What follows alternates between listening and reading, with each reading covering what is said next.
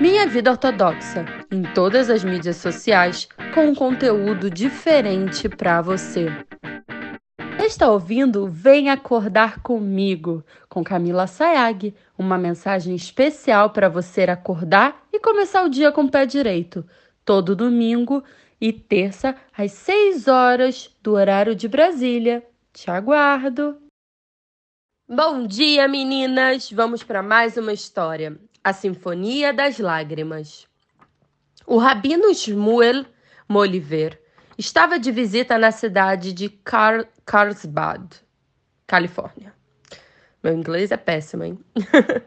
Naquela época, a cidade, a cidade estava dividida numa controvérsia acirrada.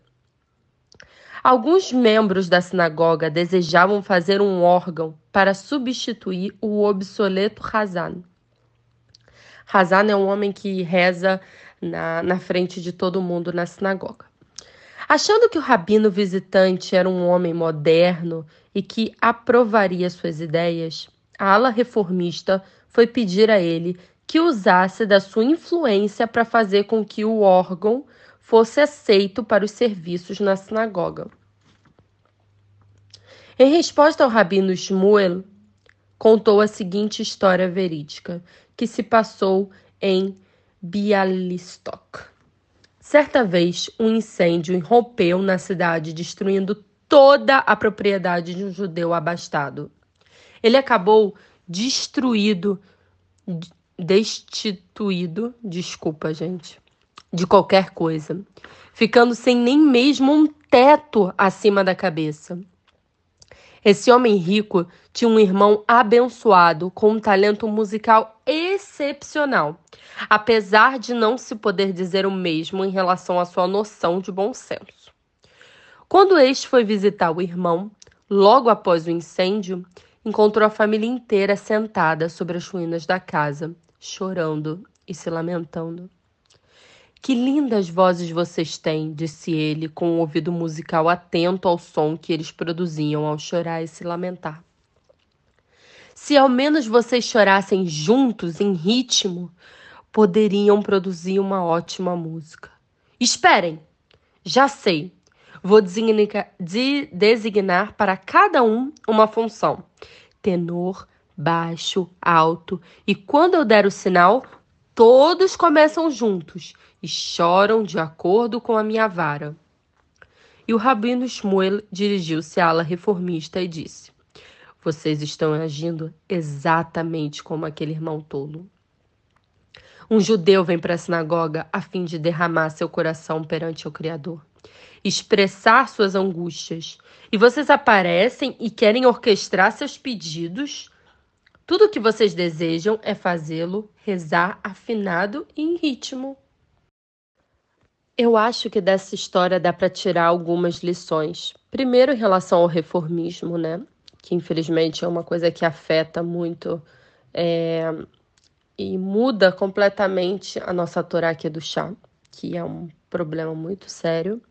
Mas vamos tirar um mussar disso. O que eu entendi dessa história, o que tocou para mim foi cada pessoa tem uma forma de se expressar. Cada pessoa tem uma forma de conversar com a Shem. Cada pessoa tem uma forma de se emocionar. Uma coisa para mim que pode emocionar, para outra pessoa pode não tocar tanto. Vou dar um exemplo do meu dia a dia. Para mim, quando eu estou estudando Torá, eu preciso que seja alguma coisa que toque no meu coração, que me emocione. Quanto meu marido Itzhak, ele gosta muito do racional, da discussão, então ele adora a discussão de Guimarães, Hidushim e tal, e ele é muito racional. Mas os dois estão querendo estudar a Torá, os dois estão querendo se conectar, só que cada um se conecta de uma forma.